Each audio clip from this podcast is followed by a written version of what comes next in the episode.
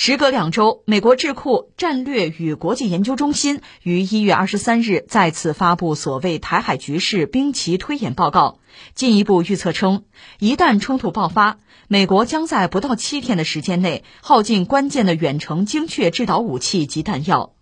这篇报告提及，在目前的国际形势下，美国已不再处于和平环境，而美国的国防工业基础又有严重缺陷。因此，不足以应对可能发生的台海冲突。这则新闻吧，送你八个字儿吧，呃，听听就好啊，一笑而过。但因为热闹吧，所以我们关注一下吧。首先，我们先说，呃，就是美国政府面对一些重大决策问题啊，比如内政外交一些重大的问题，我要决策，它确实有这样一种机制，它可以就是外包给一些一些研究机构，叫智库，你们帮我出出主意，想想办法，最后我来。来看看你们研究的成果，最后呢，我做出科学决策。呃，有这么一个玩法，所以美国的智库呢比较发达。其实智库中国也有啊，但比较有名的美国的，你像什么传统基金会啊，什么兰德兰德公司，我们都知道吧？就是他当年比较准确的预测，呃，中国人会介入朝鲜战争，他做这个预测。呃，一般说来，大家不信嘛。你比如最著名的麦克阿瑟啊，所谓麦帅啊，他就觉得中国是个农业国，是吧？呃，一九四九年这个国家就新生的政权刚刚建立，他怎么可能在一九五零年就介入朝鲜战争呢？是吧？不可能嘛。就但是兰德智库说有可能啊，而且有一系列的依据，最后人家判断是准确的啊，有这个说法嘛。所以就呃，美国的政府在做一些重大决策的时候呢，确实可以外包，就有一些研究项目，呃，交给一些智库。你们做研究，研究出来给我这个结果，供我在做重大决策的时候参考，这是个不错的玩法。所以，这是我们说智库啊，呃，对我们中国来讲，今天我们面对的是很多以前从来没有面对过的问题，或者我们这么讲，就是今天你说一个人，我为什么焦虑啊？因为我面对很多不确定性，我想都想不到。那平常就未雨绸缪吧，你脑子不够用是吧？让别人帮忙啊。对吧？智库的建设就很重要，这个我们也应该让智库的建设就更完整、更有效，对吧？这是一个啊。另外还有一个词就是兵棋，兵棋推演，这就是军事上的一个一个术语吧。简而言之呢，它是一种呃军事战略、军事模拟的游戏。这个游戏不是小孩子的哈，因为它很严肃了。而且所谓兵棋推演呢，古已有之。你看，在当年一战的时候，兵棋推演就发挥很大的作用。呃，二战呢，就说日本人很有意思，他做兵棋推演，比如偷袭珍珠港啊，呃，中途岛海战，他都做兵棋推演。但日本人很好玩，他擅自篡改这个兵棋推演的一些条件，最终呢，让这个结果有利于自己。那这就没意思了。你不要说别的，我下盘棋，咱还得老老实实，不带偷子儿的，对吧？你要作弊啊，耍老千，那那你就高兴就好。那这个结果就很可笑，所以兵棋推演呢，呃，借助现代的一些技术，比如计算机啊、人工智能技术，它可以越来越像真，越来越仿真，它的推演的结果对我们越来越有参考价值。本来是这样的，但是你要自己想怎么玩就怎么玩，那你就自己 玩去吧，那就是玩，就真成了游戏了。这就说到美国智库做很多研究嘛，包括所谓这个台海战事，一旦中美正面冲突会出现什么结果，他们早就做，一直在做。军方有一些演习，比如环太军演，有一些就是针对中国的，明说就是针对中国。另外，智库的大量兵器推演呢，模拟就中美之间如果对撞会怎么样，还有其他的，比如美俄对撞怎么样，这个应该是惯常的一个思路。甚至我就觉得，像我们自己，不管是科研机构也好，就智库也好，军队也好，也不能不做这些事情。甚至不能少做这些事情，对吧？这个众所周知啊，逻辑上我们大概都能够能够领会哈，不多说了。但是最近这段时间呢，美国的智库呢比较活跃，就涉及到这个什么台海问题啊、中美对撞啊，有各种各样的推演。呃，就刚才我说的，你要推演呢，借助现代的技术，有博弈论呐，有计算机啊，你好好玩啊，拿出来的这个结果呢，它就可能具有参考价值。但如果你是太随意，那就成了玩了。我现在要说的，恰恰目前我们看到公开的一些信息、一些资料显示，有些美国智库吧，就就成了玩了，就不负责任了。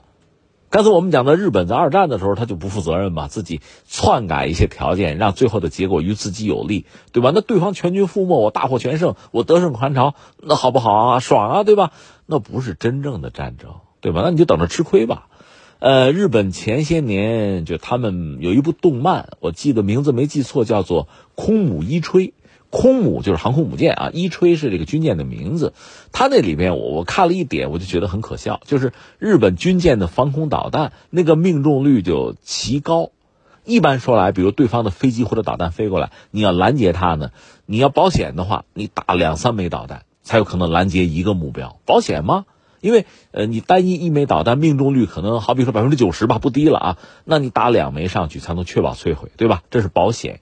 可是日本那个那个动漫里边就是一枚导弹就拦截了，成功率奇高，这不现实，对吧？那你这导弹打的省，对吧？那你带弹量有限的情况下，那你支撑的时间就长，但那不是真实情况啊。再说这个美国最近它智库嘛发布一些涉及到中美对撞一些这个研究报告。那就在中国军队就很不堪，美国军队就就很有意思。但是呢，即使如此，这个美国军队，你看，比如损失两条航空母舰，但是呢，损失的人员就是兵员损伤数量很有限。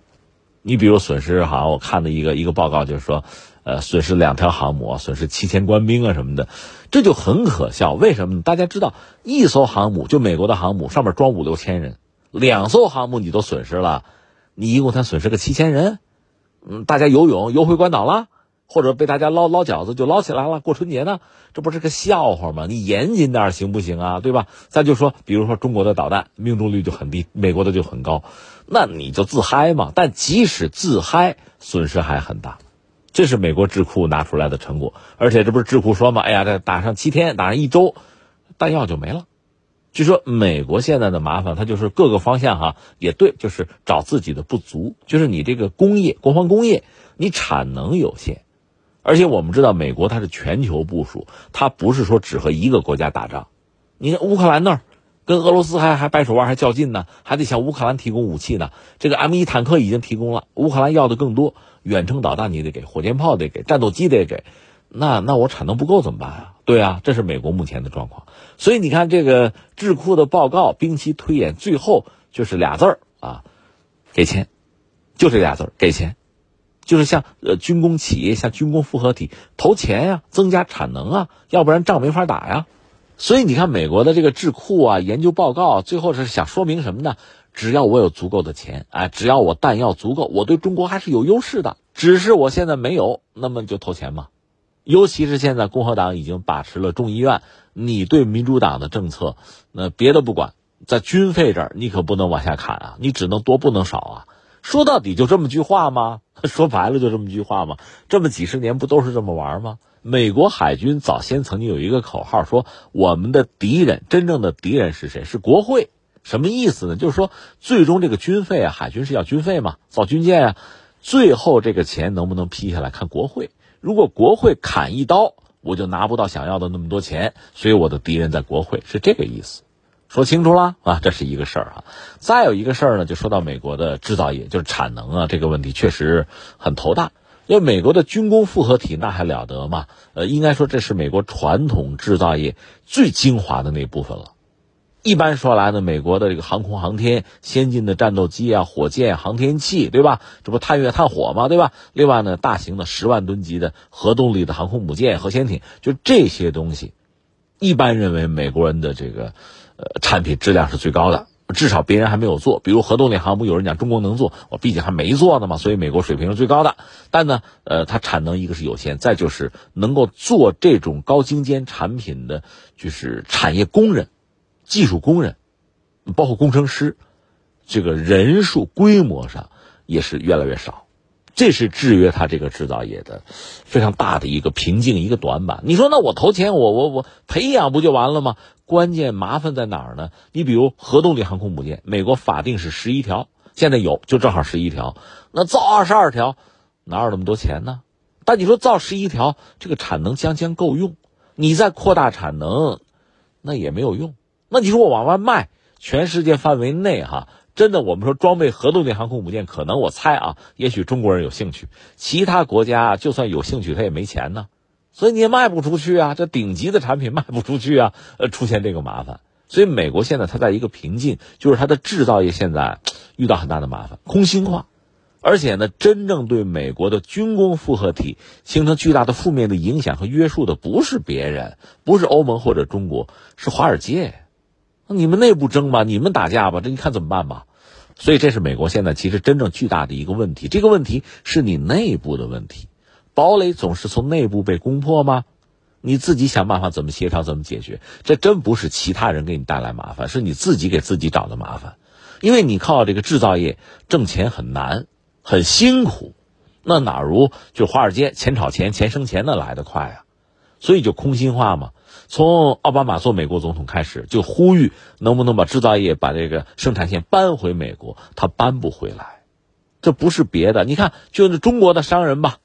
曾经到美国去搞生产线，汽车啊，什么玻璃啊，这不都搞过吗？最后在美国找产业工人不好找，找工程师不好找，你得给他非常多的钱，你得满足工会的要求，都满足了之后，那你想，你生产这些东西，你还能挣钱？你赔钱吗？就说台积电也是这个道理啊，真在美国设厂，那你准备赔钱，而且你你光美国这个市场它也没有那么大，你说卖到中国，中国市场大。那美国又不愿意，还要呃在这方面和中国还要脱钩，还要打压中国市场，这这可笑吗？这算是美国自己给自己出了一个巨大的难题，同时对中国吧，这是一个巨大的提醒和启示，就是一定要善待我们自己的制造业。只要你制造业足够强大，不萎缩，持续发展，你就有前途。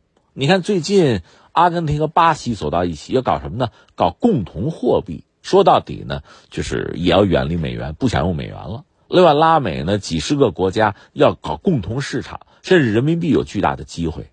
大家知道，就在去年年底吧，你说巴西也好，那个最典型的沙特和中国紧密的合作，呃，人民币来结算。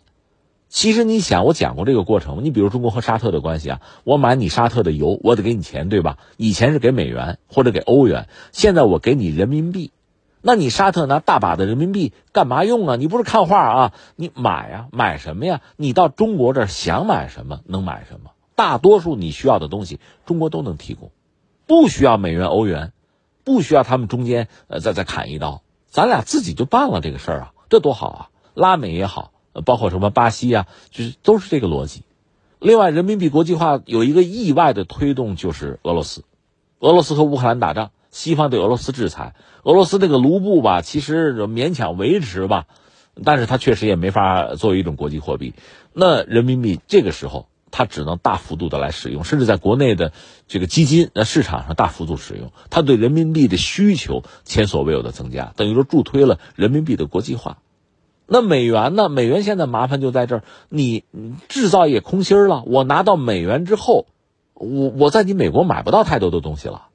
我倒想买核潜艇、航空母舰，一个是你也不卖，再就是我也买不起啊，对吧？大多数国家是这样子。那我拿着美元再去中国买东西，我就不如拿人民币直接来嘛，就成了这样子了。所以你看，你美国制造业空心化之后带来的麻烦很多。我打仗，我弹药不够，是吧？我美元，我我希望大家接着用，但是我美国本土能提供的产能，就是制造业的产品、工业品又有限。这是自己把自己陷进去了。你说我能不能再工业化？可以啊，那你想办法吧。那你真的要吃苦耐劳才行。我经常讲，中国人吃了足够的苦啊。我们的年轻人、小夫妻啊，背井离乡去城市里打工，家里边是什么什么留守老人、留守儿童，我们吃了苦了。那你美国也这样啊，对吧？我们的小夫妻挣多少钱？你美国工人也挣这个钱，你挣吗？你不挣，你宁可不干啊。那那 那你凭什么？你又不肯吃苦，我们这个辛苦钱你就不应该能挣到了，对吧？这是你自己的选择，与他人无尤啊。当然，话要说回来，最后我们还要重复一句话：对于台湾，我们的态度很明确，这跟你有什么关系？还想着打仗，还又怕打输，又觉得自己赢不了，世上本无事，庸人自扰之。